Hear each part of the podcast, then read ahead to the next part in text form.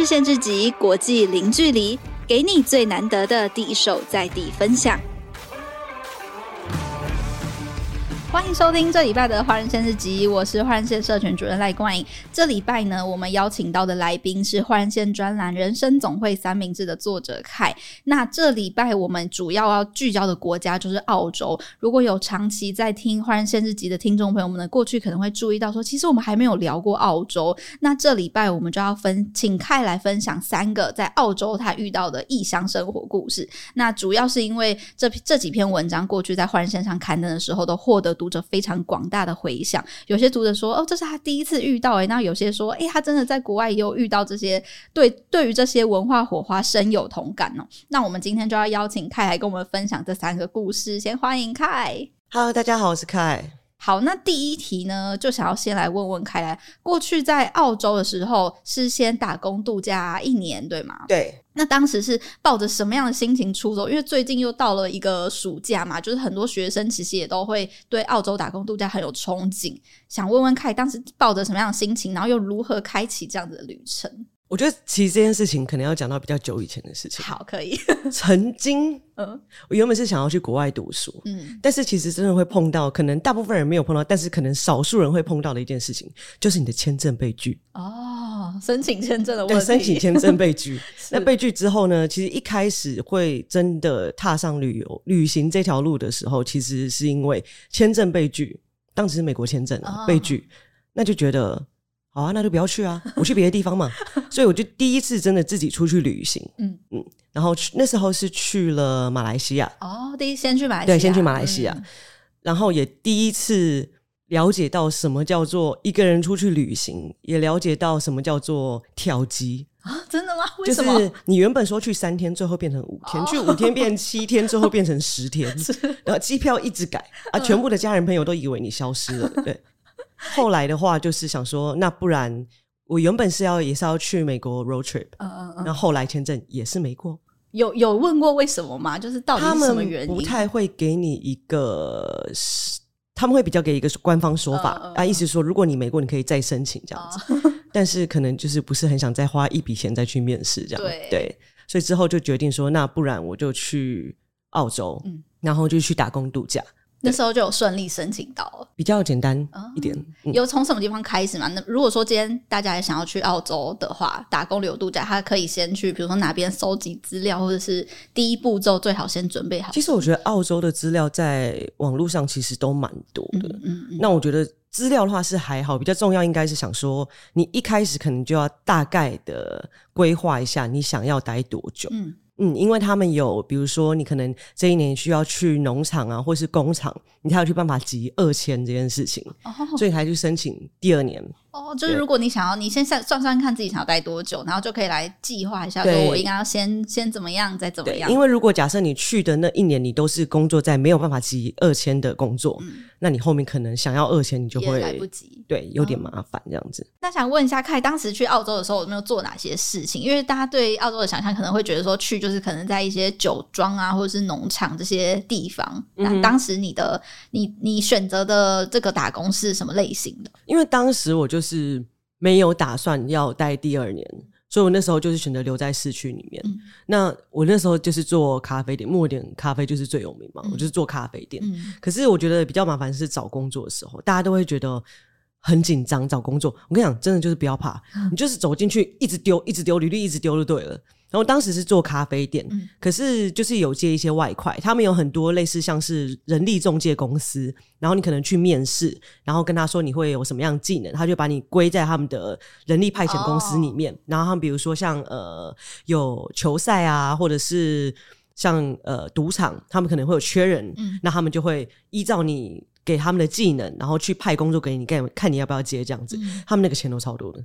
那如果他就是单次的这样子，如果说他想要第二年、第三年的话，他就不能在这些地方，对不对？也不是不能，可是重点就是你一定要集好，就是他们要的规范。比如说，你必须要在有生产力的地方打工多久，那你才可以申请二签。所以，就是建议有规划的人，你可能要先预留这个时间再去做一些你可能比较想做的事情。所以如果是要二千、三千这种，就可能真的就会去类似农场的这些地方。对，他们有些不一定是农场，但是有些是工厂啊，嗯、或是什么，就是分配包装啊什么之类的。就是每一个工作的地方不一样，但他们会先说我这边可不可以集二千？哦、对的。当时是有抱着一个，我就是要出去个几年。当时就是抱着我只要出去一年，所以我都没有去农场。后来呢？就是待在市区，因为我原本就是打算就是可能澳洲的钱，然后之后再去其他的地方这样子，所以那时候澳洲就没有停留太久。不过后来就是在澳洲之后，凯也有到欧洲去。对，那时候是觉得说，呃，我觉得澳洲我看的差不多了，我想要换一下其他国家。也没有，因为我觉得看不完。嗯，对，可是就是在澳洲比较像是一个基准点，就是在那边就是。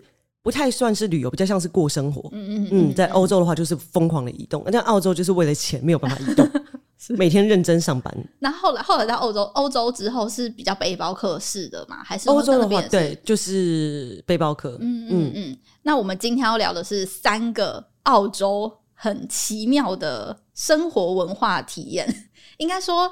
呃，不晓得大家有没有遇过，有一些可能国外跟台湾的习惯不同啦，或者说大家的生活方式不太一样。那我们第一个就想请开分享的是关于外国人撑伞的这个部分。哦，撑伞的这个部分。对，因为有一篇文章就是在讲说外国人不爱撑伞，他们雨天竟然就是只戴帽子而已，他们不在乎说我需要准备一把伞，或是需要去超商买个伞来应急这样。其实我觉得这跟天气的关系还是太大。嗯嗯，因为台湾真的比较潮湿。那澳洲比较干燥的话，因为我那时候待的地方是墨尔本，所以它是有可能你上一分钟突然下雨，可是还有可能就是像午后雷阵雨那样子。可是你可能对你可能就是躲个五分钟，喝杯咖啡，哦好，雨停了，然后大太阳，然后大家就嗯好，然后就走了，然后就会觉得一开始就会觉得，嗯，我是不是应该要买一把伞？因为当时当时当时你是有准备要要觉得说，哎、欸，我好像应该要买一把伞。我觉得应该要买伞啊，不是因为你知道小时候妈妈都会说。淋到酸雨会秃头，他有多害怕自己秃头，你知道吗？想说他们都不害怕秃头，但他们发现的确蛮高的。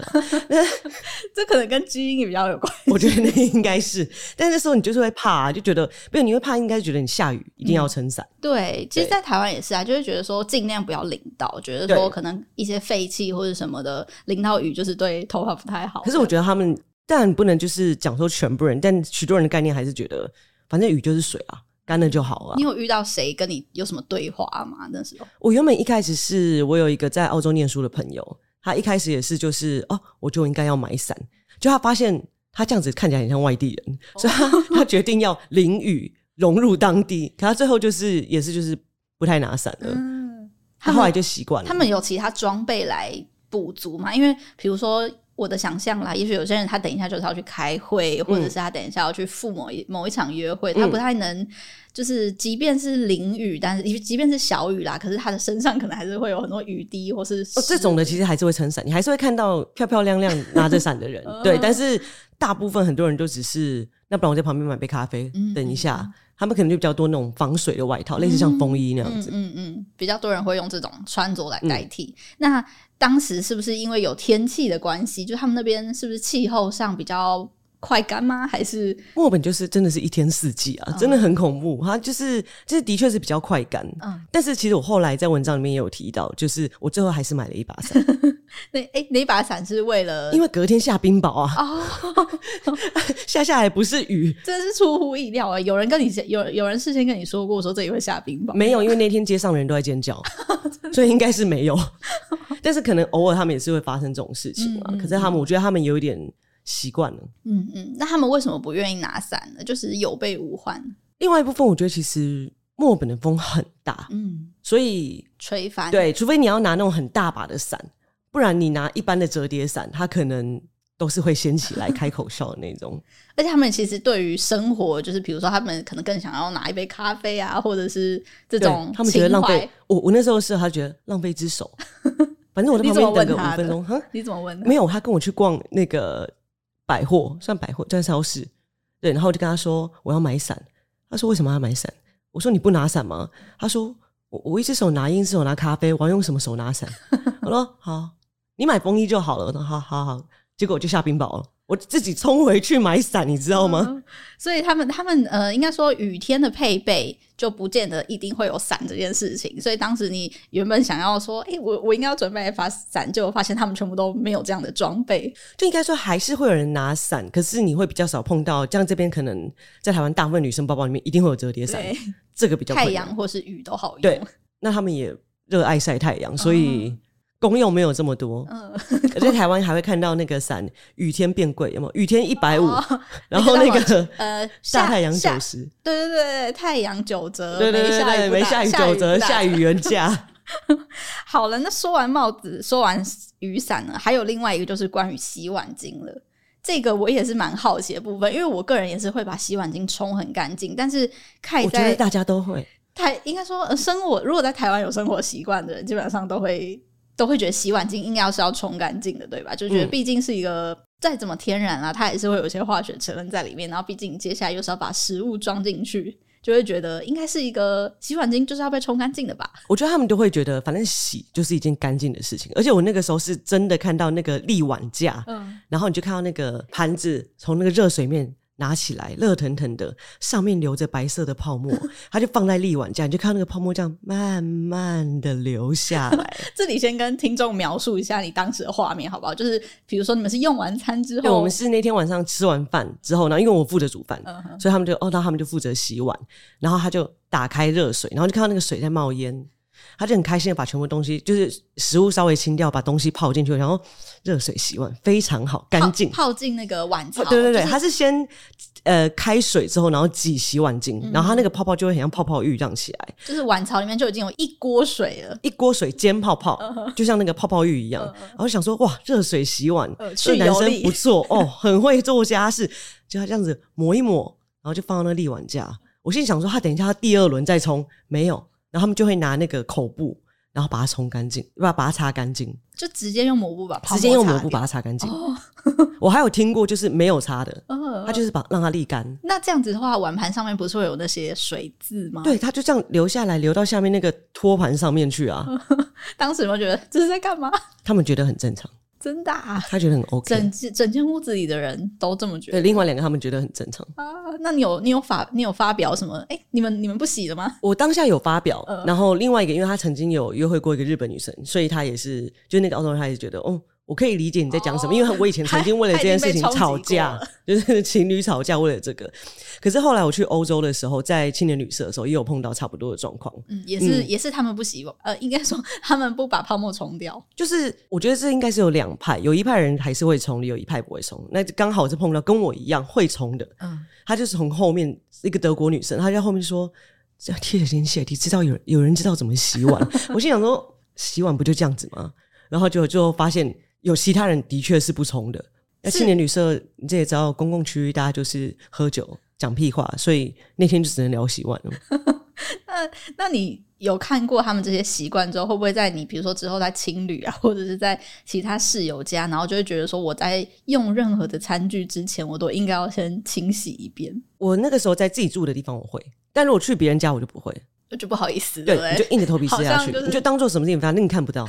反正就是人家可能会觉得，啊，你是嫌我碗不干净吗？所以你就是看不到，假装看不到。那那时候之之后，你们在住宿的时候，他们有习惯说，哦，凯就是会冲碗，那我们互相配合一下，就是不可能。那你你要冲你就冲啊，嗯嗯，但是我不会冲。那你们这样玩具会分开吗？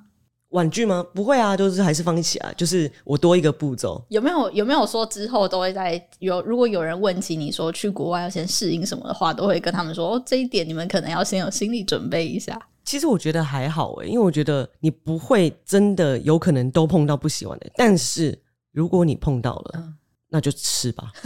有遇有观察过哪几个国家的人比较容易有这样的习惯吗？就像刚刚说，日本可能也跟亚洲嘛，就是跟台湾比较相似，他们也会有这种会把洗碗巾冲掉的的这个习惯。那有没有观察过哪几个国家？嗯，他们就是真的都不冲的？我觉得没有特别哪一个国家，因为我觉得他可能在比如说澳洲或者英国，可能也都是一半一半，就是那个是几率问题。嗯嗯，那我觉得，但是我碰过不冲的有德国人，有澳洲人，有英国人。但前提是因为他们都有洗碗机，你要先如果碰到一个没有洗碗机的，你才有可能遇到这状况。嗯嗯。可是他们大部分国外家庭都会有洗碗机。哎、欸，所以他们是把碗，如果是有洗碗机的话，嗯、他们就是冲完，把比较可能厨余冲掉之后，就会放进洗碗机。你这个讲的是干净的。哦，真的吗？嗯。那不干净的是什么？就是直接放进去。所以就是有残渣会在上面。对。因为我之后来有跟一个澳洲家庭住在一起，嗯、他们就是因为吃完那个千层面，上面还有红酱，还有奶油，还有肉，那个起司凝固在上面，他就稍微哎、欸，对，起司是会就是那叫什么 gam gam 巴，你说 gam 屁吗？就是就是它会硬一块在那里，是洗碗机里面热的，它会融在里面，你知道吗？哦、可是其实洗碗机这样很容易坏，但是他们。真的不在意，他有些人他们是你那个洗碗机拉下来，它背面就全部都是厨余，真的超恶心。那他们就要定期清吧？看人，个人个人习惯，个人习惯。嗯，嗯，因为我在台湾，如果遇到有朋友家里是有洗碗机，他们也是会先冲一遍。就是把那些比较油腻的东西先冲掉，因为毕竟洗碗机你就觉得在机器里面不好，他们大部分还是会冲，可是还是会有不冲的。嗯嗯，那你在去澳洲之前有做好这些心理准备吗？当然没有啊，因为你根本不知道啊。也那时候也相对没有这么多资讯，像现在有这么多资讯可以参考。因为我觉得在台湾你应该很很少，就是去朋友家做客，但是你可能不太会生活在一起。嗯，嗯，所以大部分，而且在台湾的很多外国人应该已经都已经融入，就是大家的习惯这样子。对。好啊，等一下先听完这两个故事之后，因为第三个我自己本身实在是太有感了，所以在这里呢，想先休息一下。我们下一段节目之后，再跟跟大家继续分享一个主持人本人也非常有感的生活习惯。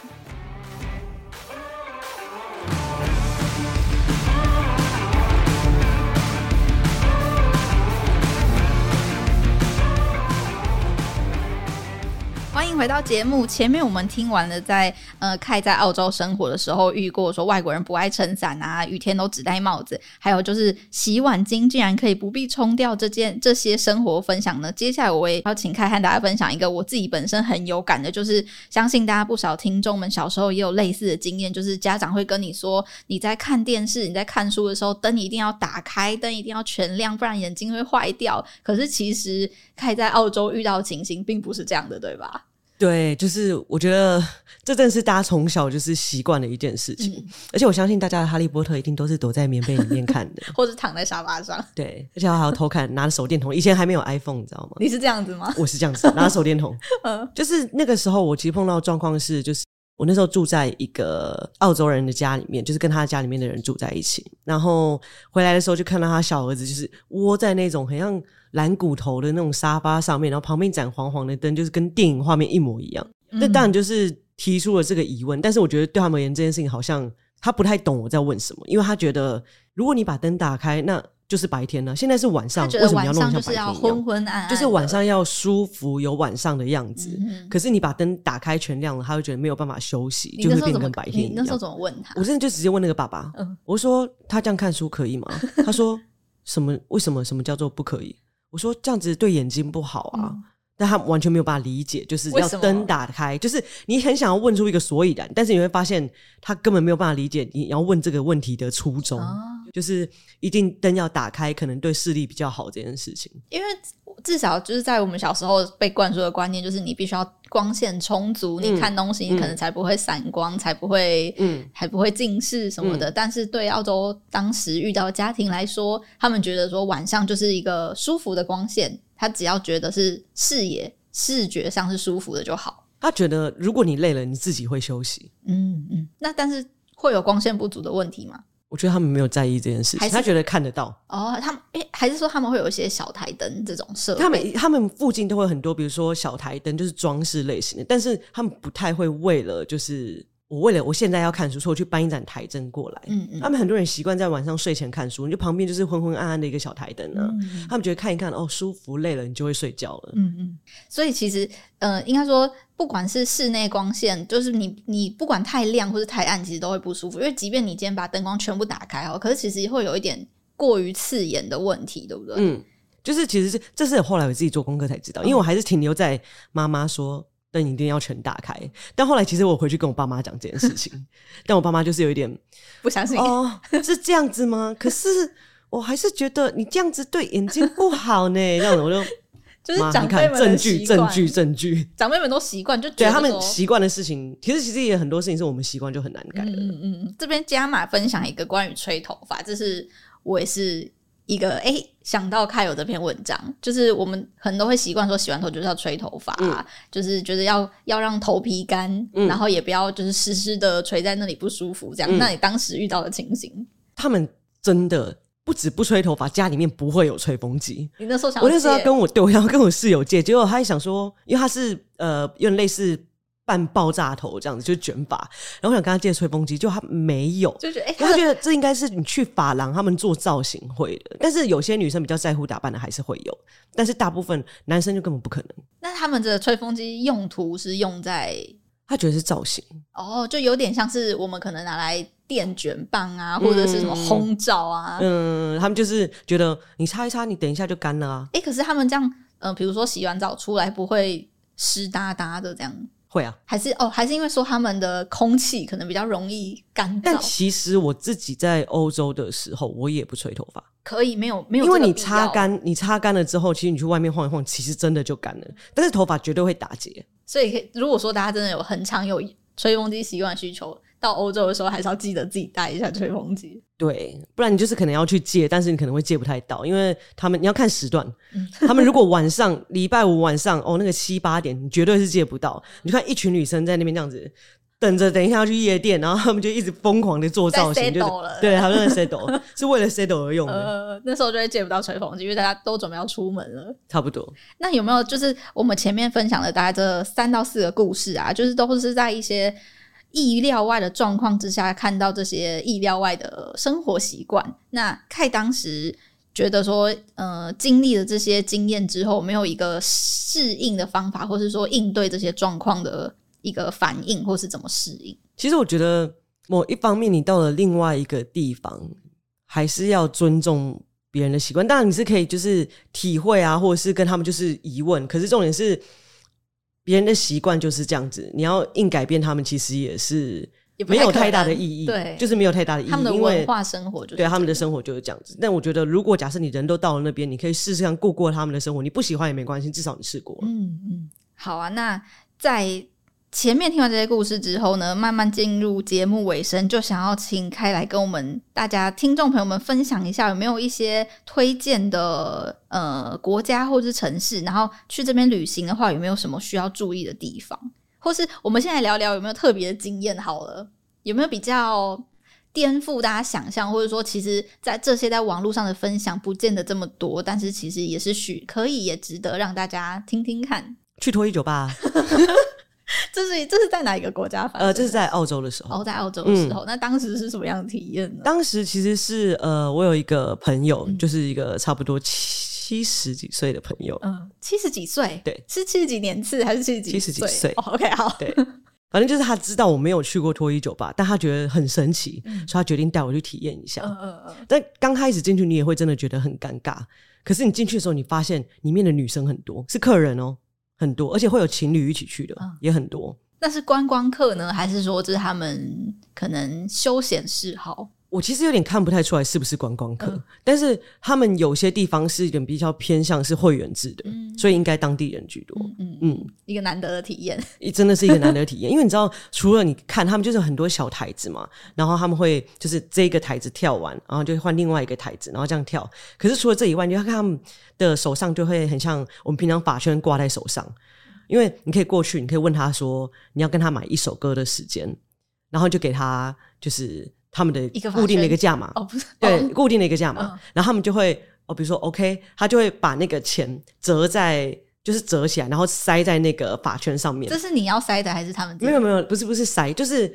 你你讲的塞是他们在台上跳舞的时候，oh. 对。可是他这个是他已经下台了，你想要跟他说，你想要跟他买，比如说一首歌的时间是只跳给你的，嗯，对。然后他们就可能就会把钱塞在他那个发圈上面，然后就把你带到可能每个地方的那个不一样，有些是后面的。我那个时候是在角落一个就是个人大的沙发，然后他们就是呃上面会播音乐嘛，嗯、他就是帮你跳一首歌的时间。那时候是你跟七十岁的朋友？没有没有，他在旁他在旁边。他就想说，哦，那你去玩，你去玩，他自己去玩了，因为他只是想要给我这个体验，对。然后刚好那个脱衣舞娘也是他的朋友，嗯、哦，我觉得他玩的比我还开心，因为他知道我没有想要，就是对他干嘛，我也不会对他干嘛，可他就知道我是想要来。就是好玩而已，嗯、哦，他放得很开。这是在澳澳洲一个比较好，因为我们节目就是限制级嘛，所以今天就来跟大家分享一下比较限制级的生活体验。嗯，对。那还呃有没有在其他国家，比如说觉得呃比较劲爆的过程啊，或者说大家可能一般旅游不见得那么容易碰到，可是也是可以需要可能提防或是提提醒自己的。我觉得大家可能去旅行的话，一定比较担心的就是。被偷或被抢，对对，但是其实我觉得这个东西，大家就是自己要有一个原本去的时候就要有一个心理准备，因为你在其他的地方，他们的想法跟我们不太一样。对，你有时候，比如说你在台湾，你可能地上掉了一百块，你会看到大家犹豫一下，因为你不敢捡，你会想说捡了是不是？小时候妈妈都说不是你的不能拿，对，没有，你在欧洲掉一百块，我跟你讲，两秒钟都不见了，捡到了就是我的。他们觉得我看到了，对，我看到了就是我的，那就是当然就是要。保护自己，你就比如说，你东西包包一定要关啊，或什么，这是一定的。但是我觉得，像我还有碰到一个朋友，就是在青年旅社认识的朋友，嗯、一个女生，她真的，她全部的钱都塞在胸罩里面。你说睡觉的时候吗？不是，出去的时候。哦，她因为她她付钱是这样付的，就是从那个手就伸进去，然后从里面拿出来这样子。他说这样还有人要偷我，对，哎、欸，真的蛮安全的，因为我有试过。啊、真的？对，然后我看到这样就好像，哎、欸，好像不错哎，然后我就跟着学，的确是还蛮不错的。刚刚我们在休息过程中有看有聊到说，那时候在西班牙的一个青旅。嗯当当时有一个比较像是派对形式的酒吧，对，我们那个时候是他的情侣是两个，然后他走一个不同风格，一个比较像是休息的情侣，另外一个是派对的青旅。嗯、但是因为我那时候在布达佩斯已经经历过派对的青年旅社了，有点害怕，对，然后我就只好就想说，啊，那找一个安静休息。但我们晚上就是同一个房间的人还想说，哎，去另外一那个隔壁隔壁就是喝个酒聊个天这样子，嗯嗯嗯一打开门进去。哎，重点是他门口站了两个保全，他要查房卡，我就确定你都是同一个，哦、确定你是这对，这个你是另外一个旅社过来的，对，然后他让你进去，然后就我们进去，然后打开那个酒吧门之后，嗯，非常精彩，震惊，对，没错，他们在玩那个乒乓球、啤酒乒乓球那个 beer pong，然后我就看到那个女生非常开心，开心到不行，因为她那个投进去了，但是有个地方不太对劲，有有东西在那边晃，嗯，他们在玩，哎，丢进去。脱一件，有点女生已经上空了，旁边疯狂，就全部都是里面喝醉的人。然后男生其实男生就是上空，但是就是没有那么惊讶，就看到哇上空，然后全部人都已经玩到疯狂。那时候预期这一间的派对酒，呃，应该说他的派对旅馆是这个形式的吗？嗯，应该说我知道，真的他们的 party hostel 都会玩到很疯，但是你当时看到还是会震惊。嗯，嗯嗯，对，因为真的，我之前在布达佩斯的时候，他们的。派对旅馆就是派对青年旅社，就是真的。你早上十点起来，在公共区域，你还看到有人醉在那边。嗯，他们就是真的，而且你会碰到，就是每一个都是错过飞机的，因为喝太醉了。然后那时候也有呃朋友，就是可能喝完酒身体不适的状况。这是在就是同一个刚刚讲说那个上空乒乓球派对那个 对，然后反正就是我们那个时候后来去旁边的酒吧点酒，然后我跟一个女生，我们想说先去个厕所，那我们是跟。其他同一个房间的男生去的，那我们刚说，嗯，帮我们顾一下饮料。然后那个时候，那个 bartender 请我们喝 whiskey coke，然后我们去厕所回来。但因为我不是很喜欢 whisky，所以我就把我的那一杯给了跟我同房的一个男生，嗯、他很高，一百九十几，很壮这样子。而奇怪，过了一个小时后，他们开始就是跟我一起去厕所的那女生跟那男生开始有点不舒服，就是喝了这两杯酒，对，喝他们就会有点不舒服。嗯、我心想说，不是吧？你一个一百九的男生。我们都已经喝了一个礼拜，你怎么现在两杯就醉了？嗯、就不到大概三十分钟，他们俩开始吐，然后我们就觉得可能是身体不舒服，我们就把他带回去。可是后来问的时候才知道，那个女生也有一样的症状。然后我们后来就是觉得好像不太对，然后我们有去就是那个柜台问，然后才发现这不是第一次发生这种状况，因为他们所以他们门口才会设保全，就是要看房卡进去，以防有外面就是对他们被下药。嗯对，那杯应该是我的，还好你没有喝到。好险！不过不过那个男生就是你刚刚说一百九十几公分，他也是也是体也是会受到这个影响诶，就是感觉他是个蛮健壮的人。可是不是？我觉得酒量好像蛮健壮，重点是我已经跟他喝过酒了，我知道两三杯他一定不可能醉，okay、对，嗯、就他那天才喝两杯，嗯嗯，他就醉了。我想说，你今天身体状况这么不好吗？就发现另外女生是一模一样状况，就他们的症状是一样的。所以这里就是也提醒大家，出去玩的时候其实蛮多，虽然有很多精彩的过程，也有很多可能没有体验过的生活，但是还是有需要多多注意的地方。那这里也要提醒大家，未成年请勿饮酒。好，那呃，最后呢，就想邀请凯再跟我们分享一下，觉得说，当遇到这些，比如说刚刚提到这些突发状况啊，会不会你的有没有一些应急的措施，或者说通常会先怎么样处理这些突发状况？我觉得处理突发状况这件事情，真的是你当下，我觉得比较难事前准备。可是你比较能够就是做事前准备的事情，一定都是。比如说，假设你钱就是真的不要放在同一个地方，一定要有一些后备的。如果我真的怎么样了，或是如果真的被偷了，我至少还有办法，还有一些钱可以对，还有一些钱可以活动，嗯、或者是比如说你东西就是一定要顾好啊。但是比如说很多人会碰到，比如说呃飞机 delay 或者是什么其他那个那个突发状况，交通那种突发状况，就是你真的完全没有办法先先准备，对，先准备，嗯、你就是自己能顾好的东西先顾好。